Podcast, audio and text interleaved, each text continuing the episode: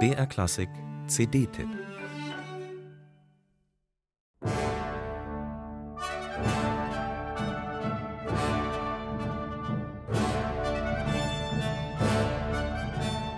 Claudio Monteverdis L'Orfeo war nicht die erste Oper der Musikgeschichte.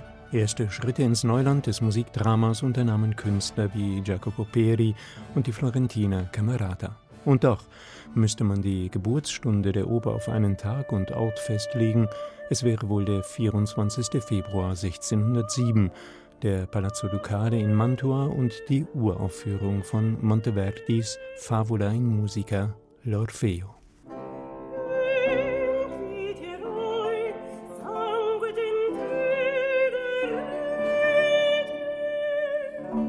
Denn Monteverdi gab mit seinem Orfeo die Antwort auf die Gretchenfrage, die man der Oper unweigerlich stellen muss. Warum in aller Welt wird da eigentlich ständig gesungen und nicht gesprochen, was doch viel natürlicher wäre? Monteverdis Antwort lautete, weil die Musik Gefühlsregionen anzusprechen vermag, die das Wort ganz einfach nicht erreicht. Und das bewies der geniale Italiener nicht theoretisch, sondern ganz praktisch, mit Hilfe von Tönen, die von so unglaublicher Schönheit sind, dass sie auch mehr als 400 Jahre nach ihrer Entstehung unmittelbar berühren und ergreifen.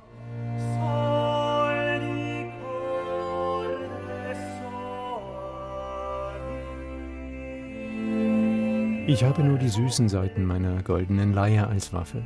Die erweichen selbst die härteste Seele, singt Orfeo, und er hat recht. Die Musik gewinnt Macht über Mensch und Tier, ja über die Götter. Die erlauben dem Sänger Euridice aus der Unterwelt ans Licht der Sterne zurückzuführen. Einen utopischen Moment lang sieht es so aus, als überwinde die Musik sogar den Tod. Dass Orfeo am Ende scheitert und Euridice endgültig an die Unterwelt verliert, weil er Macht und Gnade der Götter missachtet, darin liegt seine Tragik. Die Macht der Musik aber bleibt, denn im wunderbaren Schlussbild holt Apoll seinen trauenden Sohn Orfeo zu sich ans Firmament. Und dort, so möchte man annehmen, singt er gemeinsam mit Apoll noch heute.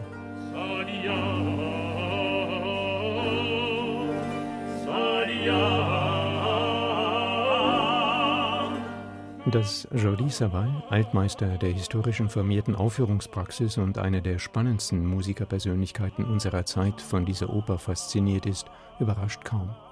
2002 legte er Monteverdis L'Orfeo schon einmal vor, in einem Live-Mitschnitt aus dem Gran Teatre del Liceo in Barcelona. 20 Jahre später folgt seine zweite Einspielung, entstanden an historischem Ort im prachtvollen königlichen Theater von Schloss Versailles. Und wieder setzt Savary mit seinen Ensembles Le Concert des Nations und La Capella Real de Catalunya Maßstäbe. Die Solisten sind exquisit, von Marc Mouillon als Orfeo bis zu Furio Zanasi als Apoll. 82 Jahre ist Savary inzwischen alt. Seine Ensembles und seine Interpretationen klingen frisch und unverbraucht wie eh und je. Ein Weltmusiker, der mit diesem L'Orfeo wieder einmal die Macht der Musik unter Beweis stellt.